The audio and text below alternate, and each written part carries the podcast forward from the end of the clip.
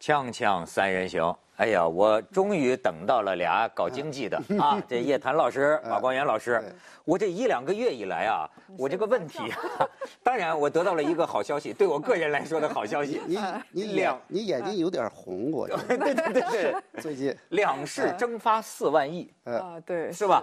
股民说十分钟五个月工资没了。哎，但是我的第一个问题就是啊，前一阵儿那么所有人都赚钱的时候，说什么北京股民人均赚了十五万，上海人均赚了八万，对，这阵儿的这个跌。呃，有有没有把他们赚的全跌回去？还是说还是赚的？总体来看，文涛，你先别幸灾乐祸，我告诉你又涨了，就是它跌了之后啊，跌了之后，然后起码我们看到这两天又在大涨，而且它是破了关键点位，看样子这个趋势是你门板好像挡不住那个感觉，挡不住。对，所以现在你就是说它。即使以前跌了，比如说人均跌个这个两万啊、几万啊，现在也涨回来了。哎呦，这个我就说这个，这对你来讲是一个很不好，是一个很痛苦的事。是，就是那天我是看谁写了个文章啊，就是说啊，你所有的内行全部大跌眼镜，就是越非理性的越赢。嗯，这中国进入了一个什么时代？就是说，哎，我跟你说，不光股市，我现在发现。方方面面，包括身边的很多人，怎么越是那个疯子，或者说没有理性的人，对，他越混得风生水起。对，真的是。越是那些个有你觉得平常有头脑的人，对，看看问题全面的人，他们在这个社会不得势，这是为什么？这是一个跟股市是一样的。所以，所以我跟你说，在现在这样的社会里边，就得你把你的颜色涂黑了，然后才好。就是在一个非正常里边，呃，你要以非正常状态来。这个对待，如果你有点晕乎乎，刚刚好在这个市场里边，那我们就拿股市来说啊，你如果是非常的理性，你说，你看现在实体经济那么差。很多中小企业都倒闭了，你就这么告诉我的？对，是的，让我做股票。很多，那你现在赚了啊？很多中小企业都倒闭了，然后现在，而且现在新的数据仍然不好，你就觉得这样的市场它怎么能做啊？一定是泡沫，所以你就等着这个泡沫破灭嘛。你越是这么想，越完蛋。但是你如果疯狂到什么程度？呃，前段时间很有名的那个段子说，嗯，说除了股市之外，我们还有诗和远方，你还记得吧？对，诗和远方。代号多少？对，诗和远方就 S H 那个，就是那个油什么油服？对，是吗？诗和远方，诗和远方真的涨停了。代码是多少？代码是多少？真的涨停了。哎呀，所以说诗和远方，我赶紧去查一查是什么代码，然后赶紧买进。我的所以我跟你讲，这个我我这大半年遭遇也不太好啊。尽管眼睛没你那么赚钱了吗？眼睛没你那么红，那我后来是被裹挟着，你知道吗？然后那个这半年里边，我受的冷眼最多的是我家保姆。啊！我家保姆，然后给我中午做完饭以后，就在那儿很同情的看着我，说：“你为什么不做股票？” 你们家保姆都赚钱了，对，赚钱了，他也在做，他也在做，然后就，而且几乎是每隔几天，龙师说：“你为什么还不做股票？”他就觉得非常同情我，然后周围也有很多人就问，打电话问我说：“现在股市怎么样？怎么样？怎么样？”问的人非常多。我想叶檀老师肯定遇到的情况非常多，然后我就告诉他们，我说：“这个我不懂股市啊。”啊，然后说你个搞经济的怎么会不懂股市？嗯我说股市跟我说股市跟经济没关系啊！我给他们讲，他说股市怎么跟经济没关系呢？这个后来呀，这问的人多了，我就写了个微博，嗯我叫叫声明，我说我宣布，股市跟经济学没关系，也跟投资学没关系。我说中国股市属于文学和艺术的范畴，说的好，学没关系，而且是魔幻现实主义。然后所有的你看到周围的周围的很多人不懂经济的都比你懂股市，大家都在赚钱，到最后我们觉得哎呀，这个怎么了？啊，最后我觉得这个我的这个结论也是正确的。现在所有的人都是基本都是股神，我周围的股神实在是太多了。然后告诉你，整天哎，你看我这个股票会涨停。怎么样？怎么样？然后完了以后，又告诉你很多操作的。你知道这个？我最近朋友圈里听到的，我觉得真是动摇我继续工作的这个这个信心。是的。你知道，就是他们讲，哎，我听来的啊，不知道是真是假的。是好几个这个演艺圈的这明星，你知道就发了，就是你看啊，这是个老板拿来说，你们你你你咱们合作是吧？我去上市，有的明星呢。你看，就是我就说，所有谨慎小心的、理性的说，哎，我不参与，不参与的你就没机会，参与的呢，对，上十个亿啊，是十个亿、二十几个亿还用干吗那？我的天，我怎么赶不上呢？啊就是不，这个东西啊是这样子的，它是一波一波像海呃赶潮一样的，你赶上一波就一波。现在这一波就是一个这个鱼集聚的，然后你一往下去可以往很多的时候，为什么呢？它在。呃，这个货币啊，然后货币很宽松啊，然后又在降息降准啊，就进入这个周期。然后你要你很理性，你说我要去投资，哎，你看我，你觉得我还有点利润，然后你来投资我，你发现我如果不上市，你就赚不了钱。但是你如果一狠心，你说像现在横店那边有多少家影视公司想上市啊？趁这个机会啊每天基地枪毙的鬼子比八年抗战都多。对，是的，就是很火爆。它特别火爆，他就要上市，然后你会发现说，你你演了很多很多，你要代言，你什么，你很累的。你说好莱坞明星都没有他我们这么赚钱，你只要一上市，那几个几个亿，十几个亿，天哪，这两天这两天看到一个最大的消息是，王菲要也去开户了。哦，呃是吗？对，那个网上有一个照片我不知道是真的是假的，因为那个照片儿他拿着一个那个签字的那个声明，就是你只要去证券公司开户，他都让你抄一段那个说我自愿为我的行为负责，就就差不多是呃责任自对对对对负的意思。那个王菲的前边就有一一张那个纸。那个纸上的字非常大，哎，嗯我自愿来开户，什么什么，说啊，连这样的人最后都坐不住了，文涛还能坐得住？我所以我觉得挺奇怪，就是你看我们三个里边，你最有这个文学和艺术的对对对，他是文学，对，最不正常是吧？最有想象力。做股市你没有跨，我们两个做股市我正是要问，等着你们俩来，我问你们，嗯是不是现在，是但凡买我就赚，只要只要哦，那不买就赚。那肯定不是那不是，哎，嗯那个濒临破产的那个公司，那家连续多少个涨停板？你说那个你，他们说买就赚，那怎么回事呢？为什么？哎，为什么说北京股民平均人均赚了十五万，上海股民人均赚了八万呢？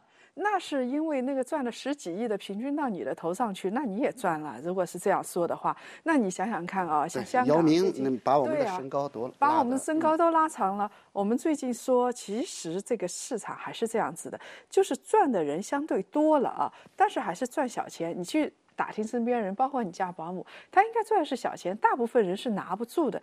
你比如说啊，我买了一个股票，一个涨停板。你能拿住？你想想看，明天看看啊，是不是还有涨？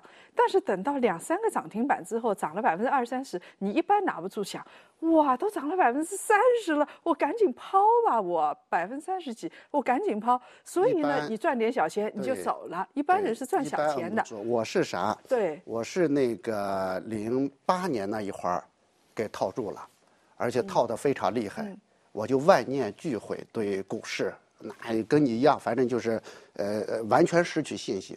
然后我就把我的账户给封了，嗯，封了以后里边都是我的股票，就是零八年那个时候买的，嗯，呃，去年年底那会儿朋友吃饭说你你可以把你的账户再打开了，我说我现在还不想打开，他说你查一下一定赚钱了，我说那个时候亏的已经非常厉害，我有一个股票是从三十九块钱跌到三块钱的，我想这个翻身并不容易。这，说明经济学家 并不容易。然后完了以后，你看那个我就封着，到三月份我是把账户给打开的，我打开以后真的全部回来了，而且有一个股票翻了多少倍，就是有一个叫中天城投。那个那个股票，然后是我的成本可能是一块多钱，我想起来，我你也有是吧？我几年前我卖光了，我好像留了一块钱。那对我现在再去看看说不定。翻了，说不定不是你是吗你知道我这个股票看看翻了肯定赚钱了。我我是他说你不要把这个户消了，就留留几块钱嘛。对对对你肯定我就这样。嗯然后我这个股票翻了多少倍？就是，呃呃，盈利率是百分之一千四百，哦呦，十四倍。啊是啊，但是我我是我是把它分着的14倍啊对，我是把它分着的，但是也有两个股票非常不争气，我在这个地方就不点名了，忍忍一下他们。忍忍那华联股份，你知道吧？仍然没赚钱 啊啊，仍然没赚钱。所以我觉得你说这个叶檀老师讲的非常对，就是这种大行情，你能不能扛得住这种？就是你你捂着不要动，那你就去旅游，你就去玩儿，这像我一样分个半年，那你就赚钱了。就是，但是你如果说刚好是涨的时候你去玩了，那回来又完蛋了啊、这个市场说不准。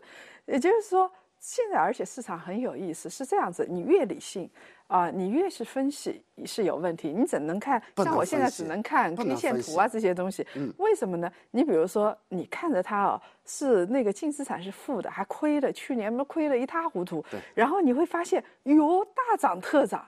就在那儿狂涨，不是那个獐子岛的扇贝又游回来了吗？对然后它就大涨特涨了，你会发现对不对？啊然后还有一个就是说，当你觉得哎这个不错啊，比如说我有一个股票，我坚决不点名，我有一股票里边的它每股的净资产很高，而且它也是有收益的，我知道它把它的利润藏着呢，我就买在里头，就等着它涨，结果它死也不涨。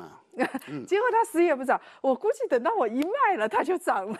没 错没错，所以你能控制股市，对吧？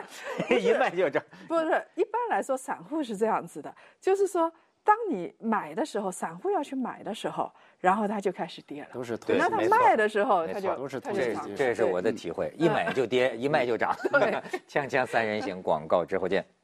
哎，你们建议我现在买吗？我觉得应该买要。呃，为什么买？什么因为你看，你看我这么看不懂股市的啊，我觉得就是如果从财富的一个角度去讲，呃，下一步中国人在投资层面，就各种各样的财富工具，你都应该去应用。呃特别像你这么有钱的人，就不要那么低调，在股市上你我要真这么有钱，我就你不买了。只要不要进入前十名，嗯他没人披露你。所以我觉得就是呃，你看我我个人对股市的这种认识一直也在变化。我觉得就无论我说搞经济研究也好，还是说从自己的资产配置本身也好，那么应该在整个配置里边有一部分是投资于资本市场的，而且资本市场非常迷人。就资本市场这个游戏从它产生到现在，呃，没人玩腻过。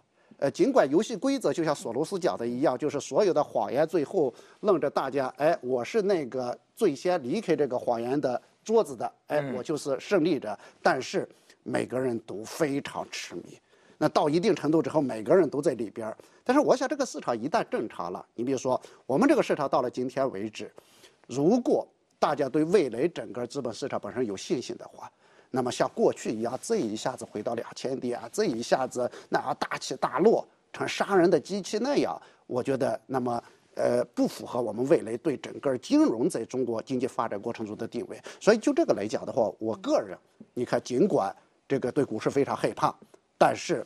我一定会与劳共舞，我一定会把自己的一部分资产放在这个里边儿到时候你又会封。起来，然后放在边上。那怎么哎这个也是办法怎么选呢？在当前形势下，是这样子，那个买什么呢呃，马老师说的比较高大上啊，我说一点形而下的东西。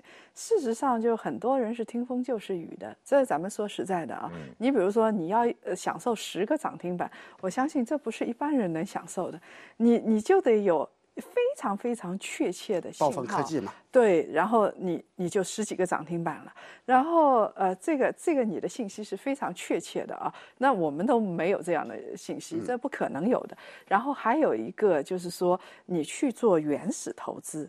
什么叫原始投资呢？比如说，它在上市之前，股它以权投资。净资产卖给你，嗯它的净资产，比如说是一块钱一股，嗯。然后它卖给你呢是一块五一股，然后你一上市呢，你就会发现它变成五十五块钱一股了。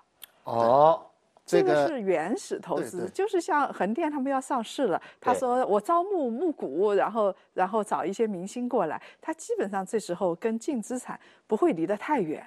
对那这时候你买应该是能够其实像文涛，应该是能够啊像文涛这样的，就是呃，你的投资，就是说，我们讲未来整个的这种呃金融工具，嗯，里边其实呃，如果你的资产呃可以的话，对吧？我们当然不打听你有多少钱，你可以把一部分就是像像叶老师讲的叫股权投资，但是股权投资也也呃很风险很大。我给你讲一个非常悲催的故事，我有一个朋友，就当年这个两块钱以两块钱一股的价格。买了一个企业的股票，当时是为了做贡献，啊，当时为了表态说，你看组织上我我支持咱们这个事业，我现在买了它，最后是买了六十万，啊，总共三十万股，买了以后呢，那个那个那个企业一直抱着上市，呃，过两年被被被被被驳回来，过两年驳回来。后来呢，他也就说，哎呀，我也没必要，我已经做贡献做了这么多年了，嗯，我还是把我的钱拿回来吧。然后去去那个企业说，这个我得退股，嗯，啊，我当年是因为别的原因我来买你这个股票，我现在要退。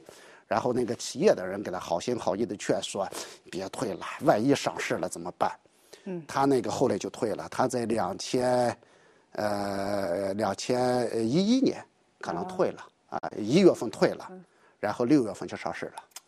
六月份上市，最后这个股票是涨到五五十七块钱，啊，五十七块钱，然后他就痛心疾首，他说这里边肯定有诈骗，啊，他们肯定知道能上，最后故意让我走了。当然，这个决定是他自己做出来的。那所以这种财富故事，我们说这个这可能比他们有投更加要痛苦。没错，对吧？我就我非常理解他的痛苦，但是就这种投资工具啊。以后会越来越多。我们不见得，比如说你觉得二级市场非常风险大的话，当然你和股权市场，但是在美国这个股权市场，它是它准入的门槛非常严。你们觉得这个就是健康吗？因为我在香港啊，最近有个情况，呃，其实首富过去不是马云，也不是王健林，是那个汉能，嗯，对，叫李什么李李华，李李和军，嗯，一下没了一千个亿啊。对，在香港，香港人都都是说，你知道香港人说什么？说这个沪港通就是把大陆的这个这种。莫名其妙的股市的这种非理性，嗯，带到了香港股市。解放军过去了，某些香港人这么看吧，就是说，怎么可能一下子就跌跌跌成这个样子呢？这个是说的不，这个倒是跟那个内地啊没什么太大的说的是国际机构是吧？是国际机构做空，就是不呃，通过也有那个内地的在香港那边的券商啊，他是这样子的，就是说做多港股啊。确实跟内地的资金很有关系。其实你就一个起码的证据，因为它国内的。看那么高了，他就去做港股了。然后做港股，你会发现当时的这个公募什么还没有到港股的时候，港股已经涨了。其实都是内地的一些资金过去做的啊。他本来就是他其实做一个价差，内地跟香港看看香港低了，然后 H 股很低，然后我去买 H 股。一直这样。其实文涛你可以这么做啊，就是做跷跷板啊，是这样子。跷跷板。哎，跷跷板就是内地高了，然后你就去买港股；港股高了，你就去你就买内地股。很多人是这么干的啊。如果如果没时间，哎，如果没时间，就叶老师对。帮着你做，行，给他那叶老师，我钱也不多，我先给你五个亿，你帮我嗯，对，弄弄一下啊，有有五十个亿也行。你你说日元吧。然后我们说那个，再再回过头来说李和军的事情，李和军是因为他可以做空，他的股价很高，然后当天就有一个这个。应该是有卖空的，看人家那个这个首富的这个气派，就当天能把身价跌去一千多个亿，一千四百多个亿，这是人梦寐以求的。是的，我就这弄，我现在我都弄不清楚，他本人高兴这样还是不高兴？他当然肯定不高兴，肯定不高兴，因为钱少了一千个亿。当时对呀，我我当时我们都在调侃，穷调侃嘛，就说我跟首富之间的距离一下子缩小了一千多个亿。嗯啊。但事实上，你看他那个当时也没有第一时间出面解释，呃，对这个事儿本身，呃，为什么一下子，当时到最后公司做了个解释说，公司未来的发展不受任何影响，等等。就是你你会发现这个事情像你觉得这个这这没了一千个亿，是不是就永远的没了？那不可能，那不可能，就是说。就是大家这个这个事儿到现在为止，我觉得我不知道叶老师怎么看啊？我觉得是个谜，因为我还很感兴趣，我就我就看为什么大家突然一下子，呃，不管是机构还是为什么一下子突然做空它。我做了。你说以前包括他讲的说，哎，他这个这个这个互相倒手啊，比如说他的这个上市公司的业绩，事实上主要依赖于他的集团啊，你你的订单全部来自于他等等，这个盈利不可持续啊等等的，但是这些事情以前就存在啊。为什么？我觉得在中国资本市场，你很难想象一夜之间这个腰斩。是，而且呃，这个是一个故事，这个故事很有趣。说起来啊，讲一讲。如果说，因为它江湖恩怨嘛，是。呃，从现在来看的话，我的分析大致是这样子的，也就是说，它当初的股价很高，然后它的。股权是质押的，你比如说我的呃，咱们有一个公司的股票，嗯嗯，我然后我要到银行去贷款，如果股票价格低的话呢，是一块钱一股的话呢，它打一个六折，打个对折的话，我只能压五毛钱，对不对啊？一股，如果我这个股价一下子炒到十块钱，你想我可以从银行套现套多少？嗯，然然后不是这个五块钱就出来了吗？这时候他其实他的融资是非常高，也就是他在金融机构，他在社会上借了很多钱，而且是在高股价的时候。那么他又是绝对控股的，这个李和军绝对控股，这个导致什么呢？这个导致就是说市场的成交量其实不是那么大。以前人家想做空它做不空，为什么？因为它控股的盘子太大。那么等到有一天就是说。当你涨到一定程度的时候，那所有的债权人大家就就要坐下来谈一谈了啊！我觉得有可能是这样子，大家就要谈一谈了。你看这个这个多少钱，那个多少钱？那他已经他已经现金已经套现套的最多了，这时候你再让他还钱，他还不出来怎么办？那么其实大家理性的做法是，哎。我们坐下来，大家谁也别动啊，逐渐逐渐的抛啊，这是理性的做法。嗯。但是你想囚徒困境是什么？我不相信你，你不相信，他不相信我，然后大家互不相信，总有一个人会先抛的。哎，我跟你说，你说的这个也比较接近于我听来的这么一个说法。对。就是说他这个欠的太多了。嗯。然后这些人呢，本来想把它做下去，但是没想做这么大。对。对。就。做点做做做下去一点就可以了，一下子劲儿使过头了。但就你说这个囚徒效应，对，是吧？哐叽一下子出现了这个雪崩，恐慌性的。现在就是现在都是程序交易。所谓程序交易是什么？比如说你抛一单啊，文涛，你抛的不多，你比如说你就抛个这个呃二十几亿吧，嗯，然后但是大家都抛。但是这个时候，你一抛之后，你会发现控股之后没人接盘，接连抛两单小的，没人接盘之后，它其实有可能几个亿，它就哐哧一下下来了。我们所有都是电脑交易的，一旦触发我的止损线了，所有人狂抛啊！这是好故事啊！锵锵三人行，广告之后见。因为我现在已经这个成功实现了从一个理想主义者向一个拜金主义者的转移，是吧？所以呢，你知道我现在听很多事儿，在我身边讲的这个财富故事，我身边的朋友很多都是有钱的人。你就见，你就我那天问他们一个问题，都是动辄几百个亿，突然就几百个亿。我说，哎，我说你们都这么赚钱，谁到那有谁亏了呢？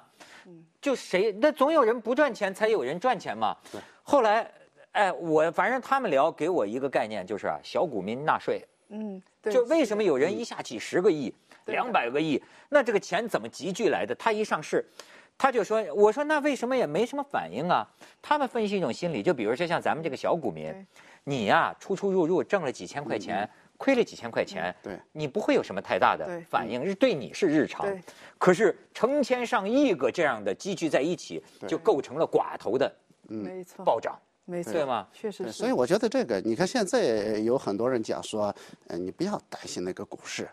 说事实上，你看在中国的各个阶层里边，股民的素质是最高的，股民很少跟证监会过不去。呃，经常我们看到网上一些帖子。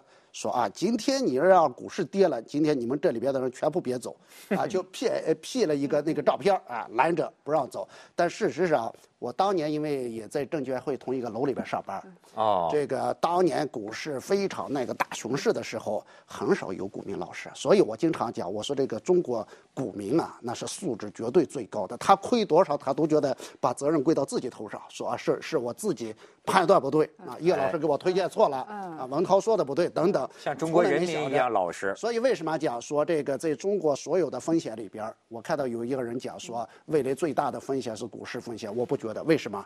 因为中国的这些股民啊，事实上本质上来讲的话，即使你比如说现在从四千呃五五千点的高点，然后下来再回到两千多点，他们也能接受。所以像我们两个啊，其实我们两个良民从来没有推荐过个股，但是他们还会找上来说啊，你推荐个股，其实是。借了这个名义，他去推荐的啊。对。所以你会发现说，我们在这打着咱们俩旗号的人非常多。对，澄清一下，我们真的没有推荐过个股，从来没推荐过个股啊。